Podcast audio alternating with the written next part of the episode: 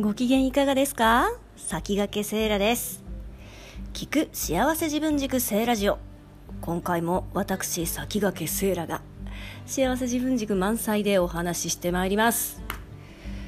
いやーそれにしても夏ですね。いや夏休みですね。令和最初の夏休みですよ。子供たち。まあ、うちはね小学生の子供が1人と保育園の子供が2人なので、まあ、夏休みという状態になるのはあ小学生だけなんですけれども今年小学4年生ということで、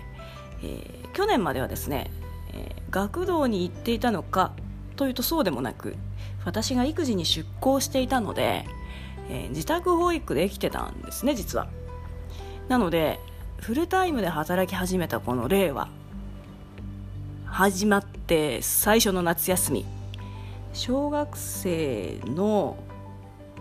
生活の仕方は全く新しい挑戦ということになるんですよね。一体どうなることやらと、えー、ワクワク楽しみにしているところなんですけれども。ブログの方ではですね実は去年、えー子どものスケジュールをどういうふうに記録して管理していたかということをですね、えー、シリーズ化した記事がありましてですね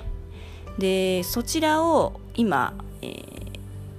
2019年版令和最初の夏休みバージョンにこうアップデートしながら投稿しているところなんですけれど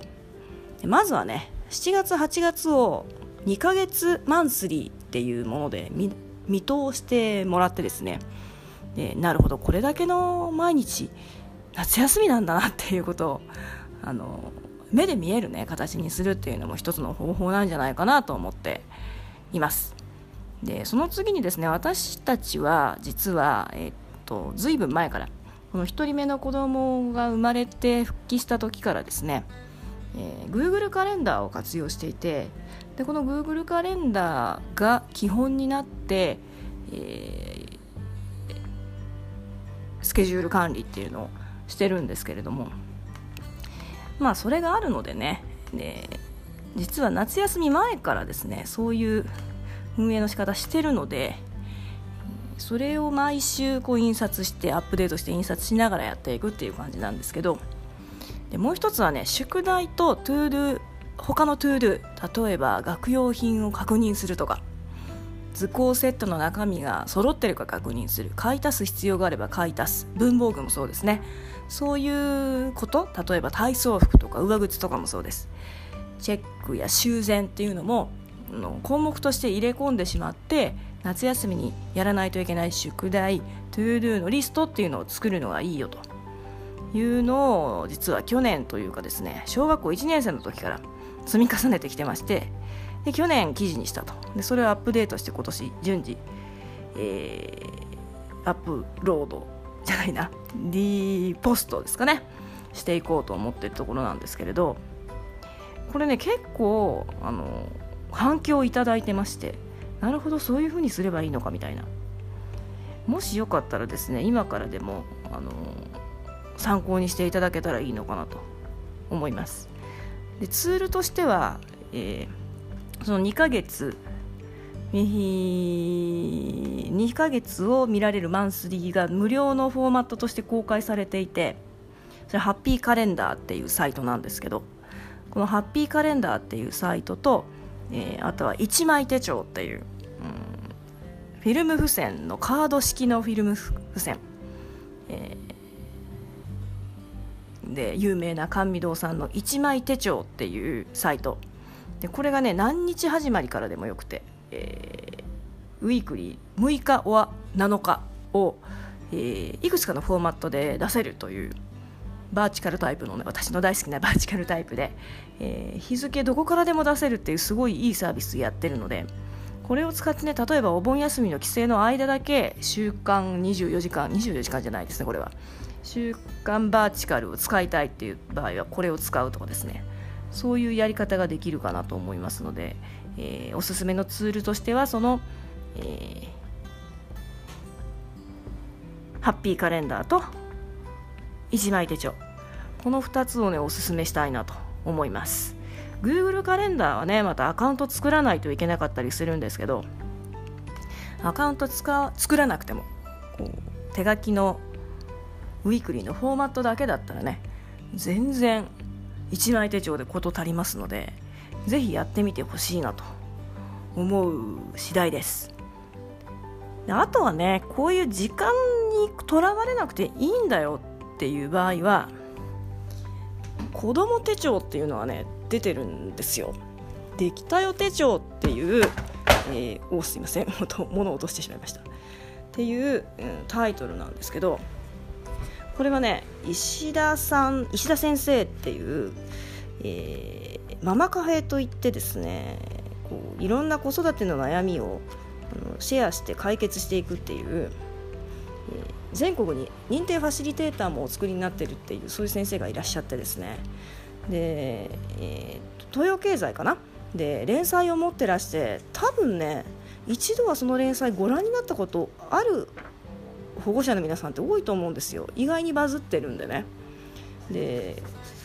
やることを自分で設定してそれができたらポイント加算するっていう実はそのゲーミフィケーション的なところとあと家庭内通貨として活用するっていうところはもう実はかなり前から保育園時代からかな、えー、我が家では取り入れてたんですけどそれをよりやりやすくするという、えー、手帳術の手帳も実は販売されてます、えー、これ月曜始まりのねウィークリーになってまして。月曜始まりも大好きなんで私。すごい嬉しいんですけど そこがっていうね。すいませんちょっと手帳のオタクなんで。でこの石田さん先生の「えー、できたよ手帳」というものが、えー、出てます、えー、これはどこだ？学研さんから。はい。できたよがひらがなで手帳が漢字ですね。これもね夏休み使うにはすごいおすすめなんじゃないかなと思うんですよ。3ヶ月間やり抜こうみたいな3ヶ月1冊。で好きな日付から始められるっていうものになってまして夏休みにね絵日記とかがもしないのであれば、まあ、ある学校も多いと思うんですけど一行日記みたいなのは多分あると思うんですけどその一行日記を保管していくとかポイント加算していくっていう点ですごい優れてるので、えー、これを使ってね夏休みから2学期の立ち上がりをサポートしていくっていうのはすごいいいと思うんですよ。なのでですね是非、えー、チェックしてみていただいたらいいかなと思います。えー、おすすめのねそのママファケ なんてすいませんでした。ママカフェ。認定ファシリテーターでこの子どもの手帳術をあの講座として提供してらっしゃる。方が大阪にお住まいで私の知り合いなんですけれども。で大人気なのでここで紹介するのは、えー、やめとこうかなと思うぐらい大人気なんですよ。本当に。でそれぐらいあのね子供の行動を変える？親子関係も変える。それぐらいの力がね手帳ってあるんですよね。なのであの何かピンときたものがあればですね是非とも是非ともですね取り入れていただきたいなと思う今日この頃でございます。その先生が知りたい。いいですよ。え